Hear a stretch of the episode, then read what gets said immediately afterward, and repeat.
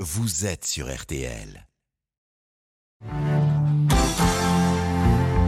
Faut-il rappeler, je vois votre sourire, Dominique Bessner, ça vous fait toujours cet effet d'entendre le générique de la série 10% Oui, parce que je pense qu'elle restera dans les années comme était la, musique des Saintes Chéries à l'époque. Oui. Euh, voilà, ça, bah, il y a- on entend la- la- la- les deux, trois notes de musique et, premières c'est- notes et et- c'est c'est 10%.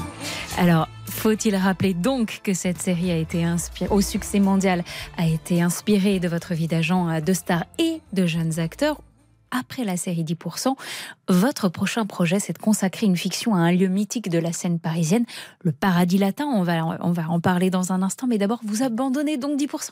C'est fini? Non, non, je vous l'ai dit euh, en- comme une grande confidence, mais bon, la confidence va être publique. Ça y est, allez-y. dire qu'en effet, là, on a le premier, la première, le premier draft d'un scénario qui sera un long métrage et où on va retrouver, ça sera le florilège de, des, des quatre saisons Et on fait un, un long métrage parce que c'est vrai que refaire six, six épisodes, c'est compliqué. Il faut à un moment donné, vous savez, il faut pas se répéter. Et là, franchement, ce qu'a fait Fanny Herrero, qui a, qui est la, la créatrice euh, de- du texte au début, eh bien, elle, euh, elle, euh, elle a fait vraiment un bon boulot et on est ravis. Et donc, on pour retrouve finir, la même 10% équipe. va devenir un film. Voilà, on a la même équipe d'acteurs et puis de production, puisque Harold, Michel et voilà, nous sommes euh, ensemble euh, et Aurélien.